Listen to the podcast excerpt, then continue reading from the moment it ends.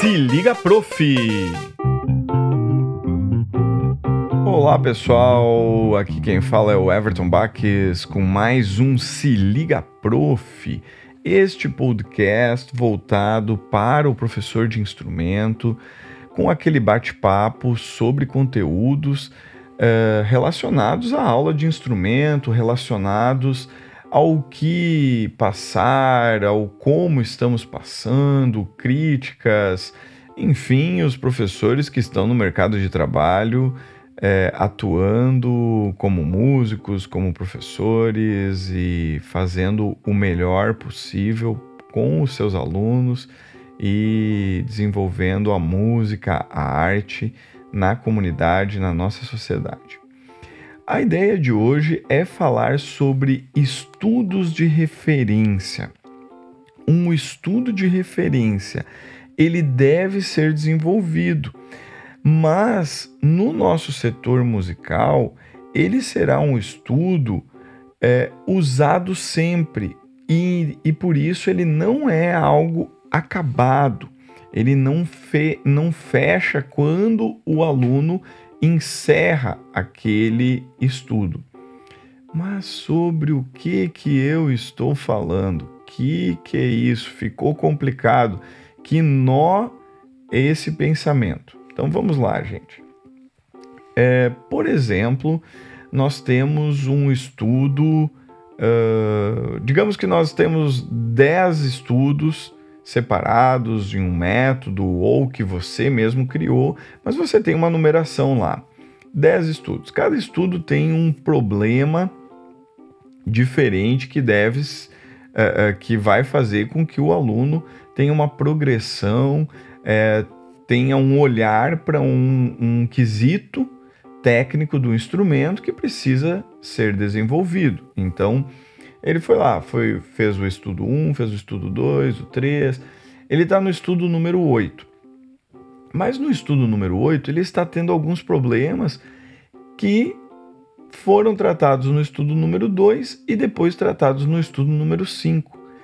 Aí que entra é, o estudo de referência, porque esses estudos que estão sendo desenvolvidos são referências eles devem ser tratados dessa forma. É, esse papo é um papo muito especial que o professor de instrumento precisa ter com o seu aluno, porque o aluno também está compreendendo como estudar, como se desenvolver e a ideia do professor orientador é buscar sempre a autonomia desses alunos. E para dar autonomia ao nosso aluno, nós precisamos ensinar esse aluno a estudar sozinho, a caminhar sozinho. Para isso, ele tem que olhar para o que ele já estudou e compreender que ali estão as respostas de muitas coisas as quais ele está fazendo e do que virá, obviamente.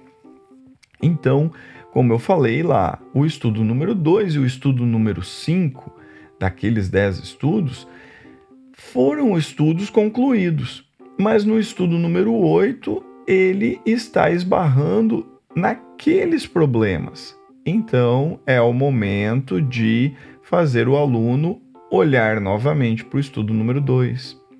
Toque o estudo número 2. Toque o estudo número 5. Toque de novo o estudo número 2. Olha só, olhe para esse trecho. Toque de novo o estudo número 5. Olhe para esse trecho. Agora, toque o estudo número 8. Ah, professor! Ah, então é isso. Exatamente. É aí que o estudante ele começa a compreender esta relação. E aí, verbalmente, você também é, troca uma ideia, conversa com o aluno, é, explicando essa relação que ele tem que ter com os estudos os quais ele já fez.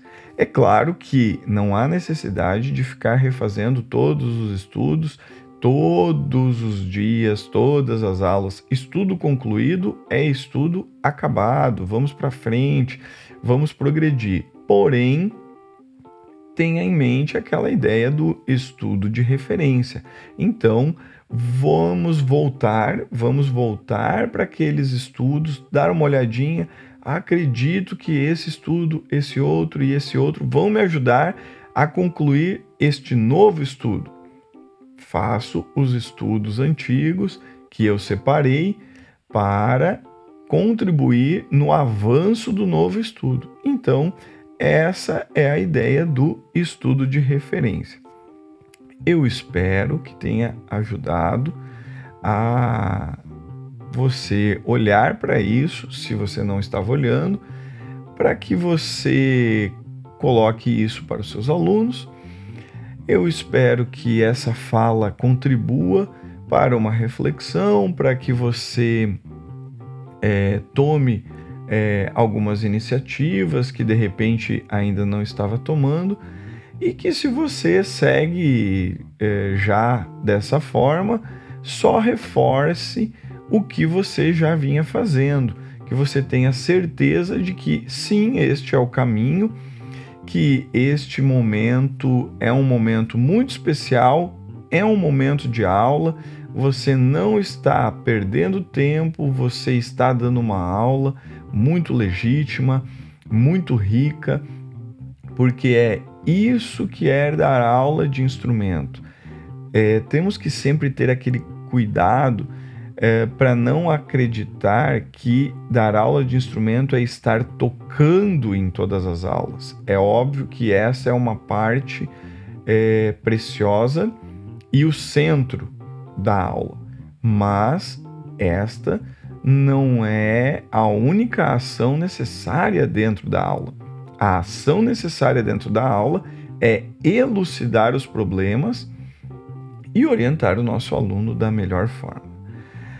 Gente, para mais conteúdo, para mais material, acesse o meu site, o www.evertonbaques.com. Você encontra partituras, métodos, encontra áudios, você vai encontrar uma diversidade de material no site e também um local onde você pode entrar em contato para trocar uma ideia, colocar a sua a sua vontade de conteúdo que eu poderia estar falando. É, por favor, entre em contato através do site, mande um áudio. Eu de repente estarei compartilhando esse áudio aqui e trocando uma ideia com você. Um baita abraço a todos e até o próximo podcast.